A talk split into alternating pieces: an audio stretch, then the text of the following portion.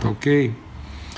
Pai, muito obrigado, obrigado pelo teu amor, obrigado pela comunhão, obrigado pelo esforço. É, tua palavra diz que o Senhor derrama sobre nós paz e bom ânimo, boa disposição. E é isso que nós queremos mesmo, é que a paz de Cristo guarde nossas mentes, nossos corações e pelo poder do teu Espírito Santo a gente tenha bom ânimo, tenha disposição, empenho, compromisso fé, movimento, que a gente possa ter esse compromisso de ser conduzido, orientado, levado, ministrado, transformado pelo Teu Espírito de glória em glória, na perfeita imagem do Senhor. Nós queremos percorrer esse caminho, ó Pai. No nome de Cristo Jesus, queremos completar aquilo que é a vontade eterna do Senhor, aquilo para o que o Senhor nos predestinou, nos designou em nome de Cristo Jesus. Clamamos por consolo, graça, favor, bênção mesmo, assim, que onde, onde nós passarmos, ó Pai, nós sejamos instrumentos de paz, de ajuda, de socorro, de afeto, de abrigo, de acolhimento. O Senhor coloca as pessoas diante de nós, nós possamos sair mesmo à procura daqueles que precisam e contam, ó Deus, com o nosso socorro e com o nosso empenho em nome de Cristo Jesus, o Senhor. Amém e amém. Graças a Deus. Então, é... então nós estamos aqui em Efésios, né? Um texto bastante conhecido, Efésios, capítulo 2. Então, Efésios 2, a partir do verso 8, né, que diz assim: Porque pela graça vocês são salvos mediante a fé e isso não vem de vocês, é dom de Deus, não de obras para que ninguém se glorie, pois somos feituras dele, criados em Cristo Jesus para boas obras, os quais, as quais de antemão preparou para que andássemos nelas. Amém? Amados, é, eu compartilhei como a gente está fazendo aqui essa, né, esse novo registro, porque ontem a gente teve problema, vou tirar aqui os comentários momentaneamente. É, essa palavra vem ao nosso coração é, para meditar, porque é, muitas vezes a gente percebe né, a dificuldade, assim, volta e meia a gente está se deparando com alguns questionamentos, alguns desafios, assim, principalmente na questão relacional. Então, não que esses desafios vão deixar de existir, mas a reflexão é para que a gente possa enfrentá-los né, da forma própria, para que a gente possa é, é, encarar isso da maneira adequada, né, com fé própria, com autoridade. E, e a gente percebe que às vezes, sim, a, a, a, a, forma como os pensamentos são estabelecidos, né, como a palavra de Deus diz, são sofismas porque são formas de pensamento que são não são é, é, é, não são uma, uma mentira propriamente dita, mas também não são a expressão da verdade. Então, muitas vezes as pessoas estão com um tipo de pensamento, um tipo de formulação que é, é a partir de uma realidade, é a partir do que Deus falou, mas não é a partir do que Deus disse. Né? E, e aí até a gente usou um exemplo ontem que eu acho que vem bem a calhar, porque muitas vezes a gente pega o que Deus falou, se agarra aquilo, sem ser transformado conforme o que Deus disse. Então, uma das figuras é, clássicas disso, né, e todas as coisas que aconteceram no Velho Testamento, elas são pedagógicas. Então, as histórias do Velho Testamento são para nos instruir são para iluminar o nosso entendimento, para a gente entender que aquilo que estava colocado lá é apenas um aio, é um, é um, é um início, né? é uma tutela, é uma condução, é uma preparação para aquilo que vai ser revelado de maneira plena e absoluta. Então, a revelação plena de Deus está em Cristo. Né? Mas isso é um caminho a ser percorrido. Por isso que Paulo usa a expressão desenvolvei a vossa salvação. Por isso que Paulo, Pedro diz: acrescente à vossa fé virtude, porque se você não acrescentar à sua fé virtude, conhecimento, transformação, você vai se tornar infrutífero. Né? Então você vai se tornar estéreo, míope. Então há muitas pessoas que às vezes elas não são. Porque, por isso que a gente está sempre insistindo nessa questão. Né? Então não é uma inverdade, mas não é uma expressão absoluta da verdade. Então não é uma mentira. Então o, o, o, o míope, né? ele, ele é cego? Não. Mas ele enxerga com deficiência. Né? Ele só enxerga aquilo que está muito perto, está a uma curta distância, aquilo que é o óbvio, aquilo que é quase tangível, palpável. Mas o míope tem dificuldade de enxergar a distância distintamente. Ele tem dificuldade à distância distinguir as coisas. Então, à medida que vai ficando mais longe, aquilo vai se misturando. É mais ou menos a situação daquele cego que Jesus toca ele uma vez e pergunta: O que é que você vê? Ele diz: Eu vejo os homens como árvores que andam. Então ele não é mais um cego. Então, se eu disser esse cara é cego, não, ele não é cego. Mas ele vê? Não, também ele não vê. Então, não é mentira né, que, ele, que ele vê, porque ele diz: Eu vejo. Vejo os homens como árvores que andam. Então, não está mentindo. Mas não é uma expressão plena da verdade. Por isso que Jesus o toca uma segunda vez e agora ele diz: agora eu vejo todas as coisas ao longe e distintamente. Agora ele não, ele não percebe apenas forma e movimento. Então aquele homem, num primeiro toque, ele percebia forma e movimento, mas ele não era capaz de distinguir a natureza, ele não era capaz de separar árvores de homens, a não ser pela sua forma e pelo seu movimento, mas não pela sua natureza, pela sua verdadeira identidade. Então, voltando lá à questão do Velho Testamento, que a lei era um, era um ai, uma tutela, né? e o instrumento da lei é o, é o Moisés. Então, o Moisés, ele tira o povo do Egito, né? mas ele não é capaz de introduzir na Terra Prometida. Volta e meia, a gente vai vendo esses exemplos. Né? Então, quem tirou o povo do Egito? Foi Deus. Foi Deus. Quem libertou o povo do Egito? Foi Deus. Mas agora isso, isso é o processo, isso é o meio. Deus está tirando do Egito como meio, como caminho para levar a terra prometida. E o povo achou que a terra prometida era, era sair do Egito, né? que assim que sair do Egito eles iam encontrar a terra prometida do outro lado da esquina e tudo fácil, tudo. E aí, quando eles percebem uma terra prometida que não corresponde às suas expectativas, eles têm dificuldade de entrar nela. A mesma coisa aconteceu quando o povo foi para o Egito. Então, quem mandou o povo para o Egito foi Deus. Foi Deus que mandou o povo para o Egito. Para quê? Para salvar. Então, Deus mandou o José antes, o José preparou. Aí, a hora que o Egito estava organizado para receber o povo de Deus, o povo chegou lá para ser salvo. Então, foi segundo uma orientação de Deus que o povo fez do Egito. Mas exatamente porque aquilo era um ambiente de salvação, o povo começou a entender que o Egito era um lugar para ficar e foi ficando, ficando até se tornar escravo. Então, se a gente não evoluir, se a gente não for transformado, se a gente não avançar e não entender o lugar de cada coisa na nossa vida, aquilo que era para nossa salvação pode se também tornar o lugar da nossa perdição.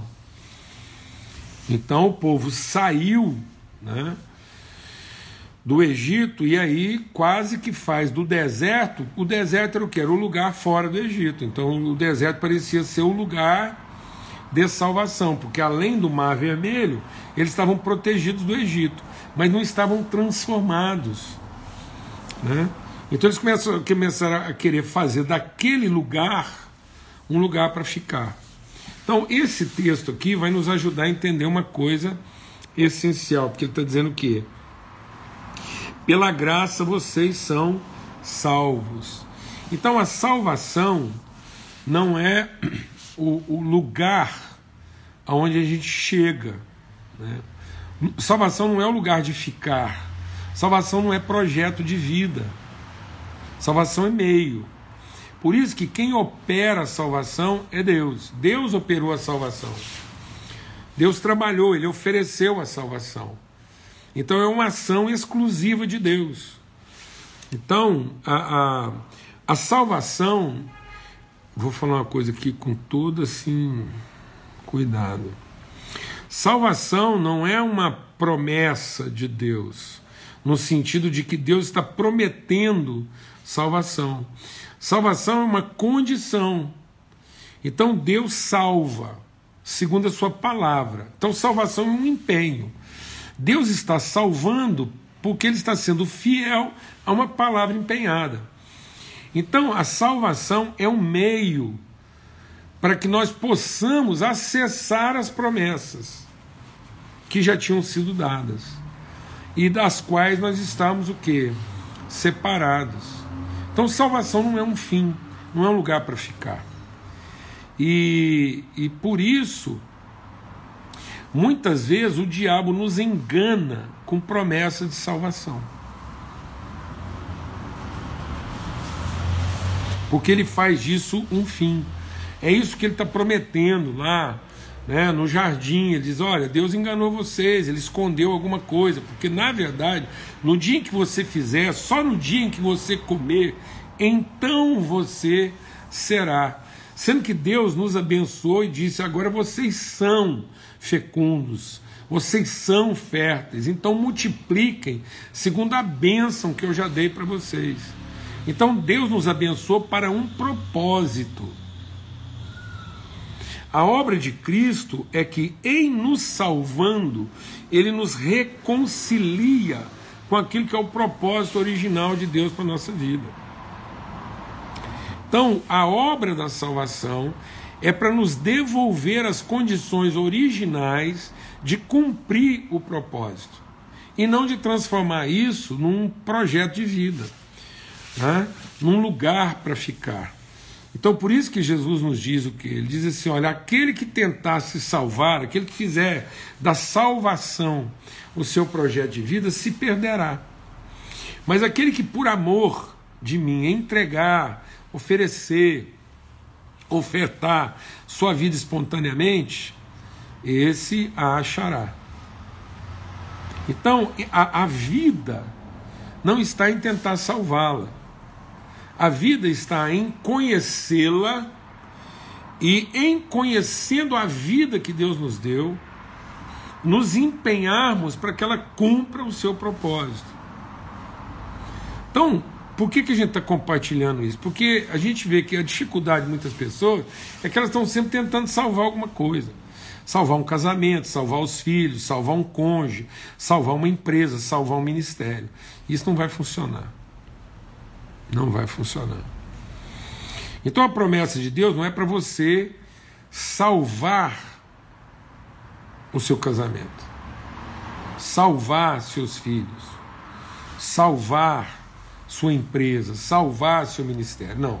As promessas de Deus é para que você, sabendo que você foi salvo, você tenha fé suficiente para revelar ao seu casamento o propósito de Deus para ele revelar aos seus filhos o propósito, para que você tenha fé para apresentar aos seus filhos o propósito de Deus para a vida deles. E compromisso e disposição.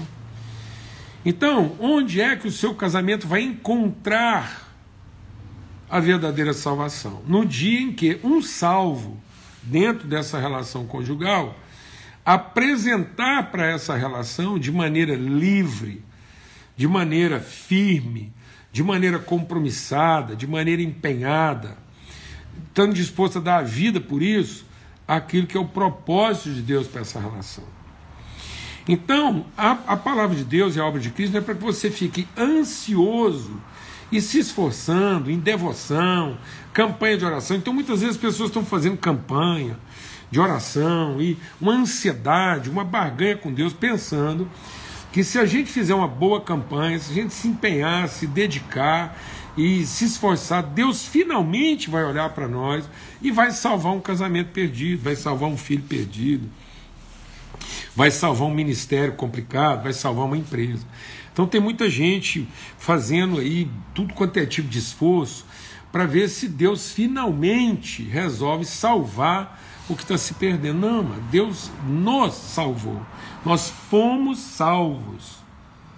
Então, pela graça, nós somos salvos. Então, é uma ação de Deus, não é obra de homem. Então, quem prometeu salvação? O diabo fica prometendo salvação. Então, lá em Babel, o que, que era Babel? Babel era um lugar de salvação. Então, as pessoas tinham a vida delas, tinham o trabalho delas, e aí o diabo sugeriu que elas podiam ir para um lugar, e não é em nome do capeta, não, não é em nome do Satanás, não, era uma salvação em nome de Deus. Porque lá em Babel eles não iam construir um monumento a Satanás. Não, a proposta de Nimrod é que em Babel fosse construída uma torre que tocasse Deus. Então é essa ideia nossa, que nós vamos construir uma cidade fortalecida, vamos juntar nosso poder, vamos colocar o nosso poder aí junto, e esse poder todo reunido num lugar só, nós vamos levantar uma torre que vai tocar Deus. E quando Deus, quando a gente fizer cócegas em Deus, quando a gente finalmente encostar a Deus e, e Deus, opa, o que está me esbarrando aqui? É a gente. Nós chegamos aqui, fizemos uma campanha de oração, finalmente o Senhor percebeu que nós estamos aqui. O Senhor ouviu nossas orações, a gente tocou, a gente fez cócegas no Senhor agora que o Senhor pode prestar atenção na gente, porque parece que não estava vendo o que está acontecendo. Então esse lugar se torna nosso lugar de salvação. Então muita gente se apega a isso, pensando que esse, esse, esse lugar, esse rito, essa coisa, vai, vai fazer cócegas em Deus, vai perturbar Deus o suficiente para ele orar pra, olhar para nós e resolver nos salvar. Isso era Babel. O Satanás apareceu para Jesus dizendo que, olha, por que, que você não pega seu poder e usa para salvar você das suas necessidades? Por que, que você não pega sua criatividade, né, sua capacidade devocional, seu tempo de oração, de meditação, e não usa isso para salvar você nos seus interesses? E por que, que você não usa a sua relação com Deus, a sua espiritualidade, para salvar você dos perigos? Então, o diabo foi lá no monte, para no deserto, desculpa, e colocou Jesus no alto do que? O diabo levou Jesus para um, para um culto de, de, de, feitiçaria lá, de, de, de diabólico. Não. O diabo colocou Jesus no alto do templo, no pináculo, lugar mais alto do templo, falou assim: por que, que agora você não, não faz uma coisa que totalmente imprudente, Deus vai salvar você? Por que, que você não inventa uma liturgia que pode te dar tudo aquilo que você olha para a vida e deseja ter? E por que, que você não usa o poder que Deus te deu para satisfazer suas necessidades e você nunca mais sentir fome? Então é isso. Então, o que, que é a tentação? A tentação é a gente pegar as capacidades que Deus deu para gente, os dons, as capacidades que Deus deu para gente, os dons, e usar isso para salvar a gente das necessidades, para ter uma vida tranquila. Ou então a gente usar nossas virtudes, né, nossas percepções espirituais, é, então, e tudo isso, e usar isso numa campanha devocional pensando que nessa campanha Deus finalmente, além da gente ter satisfeito as necessidades com as nossas competências, habilidades, nós também agora vamos ter né, os desejos da nossa alma, as cobiças da nossa alma satisfeitas com a nossa devoção, a nossa liturgia. E depois usar a nossa espiritualidade para viver a ilusão de que Deus vai nos proteger, sendo que isso, na verdade, é uma tentação, né? Seria tentar a Deus. Então, vejam, é, é, é, a gente está sempre sendo induzido a pensar que salvação é um lugar, uma redoma, né? um lugar construído onde eu vou usar tudo o que eu sei como crente, como homem e mulher de Deus, para viver aquilo que faz sentido, né? E não aquilo que de fato é o propósito. E aí o texto está dizendo o seguinte: nós somos salvos. E isso é dom de Deus. Não vem de obras para que ninguém se glorie. E ele está dizendo o quê? Nós somos feitura de Deus, criados em Cristo Jesus. Então, Jesus vem salvar, presta atenção, Jesus não vem salvar para que nós sejamos salvos. Jesus vem salvar para que nós possamos cumprir o propósito pelo qual nós somos criados nele. Então ele vem salvar esse homem criado em Cristo. Por que criado em Cristo? Porque lá, quando Deus diz que faria o homem, ele diz assim: façamos o homem, de modo que ele possa ser a imagem da nossa semelhança. E quem é a imagem conforme a semelhança de Deus? É Cristo. Então Cristo vem nos salvar, não para ficar continuamente nos salvando. Cristo nos salva de uma vez por todas para nos transformar agora, que nós somos salvos, nos transformar em pessoas como Ele, filhos e filhas. Então Ele nos salva, e no momento em que Ele nos salva, perdoando os nossos pecados, rasgando a cédula de condenação que era contra nós, Ele agora é, nos apresenta o modelo, a referência. Diz agora vocês serão como eu sou, porque o mesmo Espírito que está em mim também estará em vocês. Então, nós não temos que ficar gastando tempo, o nosso tempo de oração, o nosso tempo de busca. então, pastor, o que que, Paulo Júnior, o que, que nós vamos ficar fazendo? Que, então, por que, que a gente vai fazer uma campanha, uma oração, um jejum, um clamor? Não, vamos fazer todas essas coisas. Mas não para pedir que Deus salve, mas para que Deus revele ao nosso coração de forma incontestável, uma vez que nós somos salvos em Cristo, eu possa ter meu entendimento iluminado a respeito daquilo que é o propósito de Deus para cada coisa, para cada pessoa com quem eu estou me relacionando, de modo que eu não leve em consideração o pecado dessa pessoa. Eu não estou ansioso para buscar uma coisa que, na verdade, já aconteceu, os pecados dele já foram perdoados. Se Cristo morreu, logo todos morreram e todos foram perdoados. Então a minha ansiedade não está em cima da salvação, mas o meu compromisso, meu empenho, minha angústia é ser na vida dessa pessoa um testemunho de salvação para ser uma inspiração no cumprimento do propósito. Porque, caso contrário, se o comportamento das pessoas, essa pessoa que às vezes você está querendo tanto salvar, ela te perturba a tal ponto de te causar uma ansiedade, ela pode ficar em dúvida a respeito da sua própria salvação, não da salvação dela, mas da sua. Porque dependendo da forma como as pessoas se comportam, a gente fica tão perturbado, tão ansioso, que essa pessoa não vai querer ser um salvo do tipo que a gente é. Está me entendendo isso ou não, amados? Então tem hora que a gente é um modelo ruim de salvo para as pessoas que nós estamos tão desesperados para querer salvar. E se a gente fosse um salvo mais convicto, mais bem resolvido, a gente seria instrumento de salvação na casa, na igreja, na família, porque eles veriam uma pessoa salva no cumprimento do seu propósito. Aleluia. Então, meu irmão, minha irmã, salvação não é um lugar. Salvação é um meio, processo pelo qual aqueles que foram criados em Cristo Jesus são reconciliados com é, o propósito de Deus. Então nós somos salvos. A salvação é para garantir a, a, nossa convicção a respeito de quem nós somos. Então, porque somos, cremos.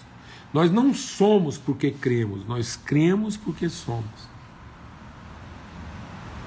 Então nós somos, cremos e fazemos. Então nós não fazemos né, na expectativa de que fazemos, fazendo seremos. Então tem muita gente que acredita, por isso faz, na expectativa de ser. Não, nós somos, por isso nós cremos e então fazemos conforme nós somos. Glória a Deus. Então, por isso que Paulo diz para aquele homem: se você crê, será salvo você e a sua família. Porque agora essa família quer dizer, ah, então agora eu vou ter uma, uma, uma garantia. Não é isso. Agora a sua família vai ter um salvo lá Então, quando você crê, a sua família agora tem alguém que tem convicção dessa salvação, dessa certeza, e por isso agora essa casa, essa família, essa empresa, esse ministério, essa igreja, qualquer lugar onde você estiver, esse filho, esse cônjuge, agora tem uma referência, uma luz para iluminar ele a respeito do que, que é uma pessoa salva no, no, no cumprimento do seu propósito. Glória a Deus. Então, você não tem que ficar cutucando Deus para ver se ele finalmente salva a sua família. Você não tem que ficar tentando salvar. Você tem que crer na obra de salvação que já foi feita em favor dela. Aquilo que precisava ser feito para salvar a sua família já foi feito. Aquilo que precisava ser feito para salvar, não tem outra coisa para ser feito. O sangue de Cristo foi derramado para perdão de todos os pecados, então está feito. Então o que, que falta agora? Falta uma evidência de uma pessoa tão profundamente transformada que vai agora iluminar o caminho dessas pessoas para que elas, em conhecendo a sua salvação, possam encontrar o caminho de cumprir o propósito de Deus nas suas vidas. Amém? Então, você não está orando para que os seus filhos sejam salvos. Você não tem que orar para que os seus filhos sejam salvos. Tem que orar para que Deus ilumine o seu entendimento e para que você, tendo o entendimento iluminado, possa ser um instrumento eficaz na revelação da salvação deles. E uma das coisas que você vai ter que ficar livre é da ansiedade de querer salvá-los. Porque você não pode fazer isso nem com toda a reza do mundo, porque o que você está tentando fazer já foi feito. Amém? Glória a Deus. Em nome de Cristo Jesus, Senhor. Que alegria poder estar compartilhando isso com vocês. E hoje foi né, tranquilo. Nós vamos cumprir nosso horário agora. Nós vamos salvar. E até amanhã, se Deus quiser, a gente está de volta aqui nessa mesa preparada, na nossa, é, na nossa viração do dia aí às 18 horas, tá bom? Fica na paz, um forte abraço e vamos meditar mais nesse texto. Até sexta-feira a gente vai conversar muito aqui sobre o que está é, revelado aqui, tá ok? Forte abraço, fica na paz.